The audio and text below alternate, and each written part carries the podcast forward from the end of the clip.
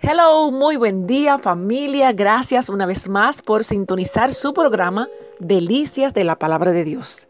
Como les había prometido, hoy vamos a estar hablando acerca del antiguo y el nuevo pacto.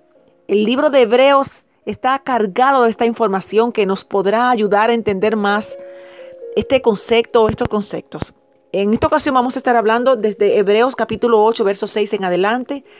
Específicamente los capítulos 8 al 10 de Hebreos describe diferentes puntos de vista del antiguo pacto como el culto, las regulaciones, las leyes y los ritos de los sacrificios del tabernáculo y los elementos de este tabernáculo que se creó ahí por orden del Señor simbolizaban a Cristo. En el antiguo pacto era necesario el sacrificio de un derramamiento de sangre de animal para recibir el perdón provisional. Todo esto anticipaba lo que sucedería después, era como una era como prefigurando el ministerio de Cristo quien inauguró el nuevo pacto precisamente. Bajo el antiguo pacto la salvación y la buena relación con Dios se producía mediante la fe expresada en la obediencia a la ley y a un sistema de sacrificios.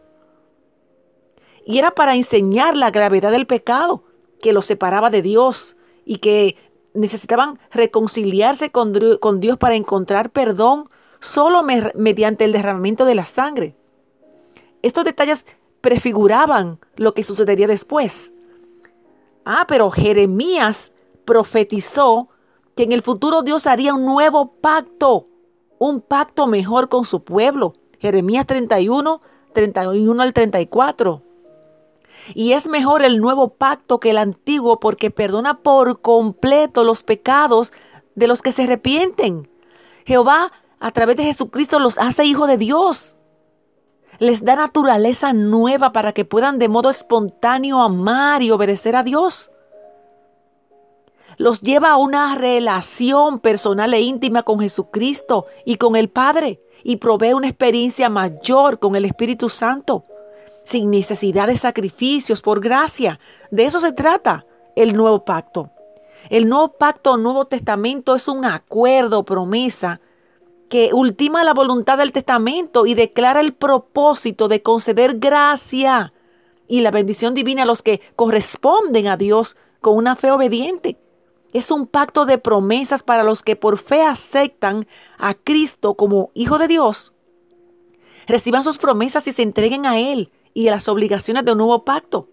Ah, pero la posición de Jesucristo como mediador de un nuevo pacto se basa en su muerte expiatoria, expiar, quitar la culpa. Y su propósito es salvar de la culpa y condenación a todos, a todos los que creen en Cristo y entregan su vida a las verdades que Él, que Él nos enseña en su pacto. Anteriormente en el antiguo pacto eran necesarios los sacrificios. En el nuevo pacto inaugurado por Cristo es la salvación a través de, de, confiar en Jesús, de entregarnos a Él, de aceptar sus sacrificios. Ya no tendremos que derramar sangre de animal. Si creemos que necesitamos practicar esas leyes y sacrificios para alcanzar la comunión con Dios, hacemos inválido el sacrificio de Jesús por nosotros.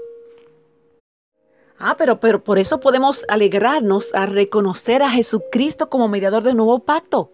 Hebreos 7:11 podemos entender que Cristo es un sacerdote perfecto, porque es justo en todo, no tuvo que morir, sino una sola vez como sacrificio por los pecados. Y es el sacerdote eterno de los creyentes delante de Dios en el cielo y vive para siempre.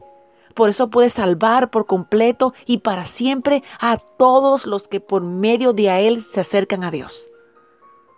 Una vez más, Jesucristo, mediador de un nuevo pacto. Bendecido día.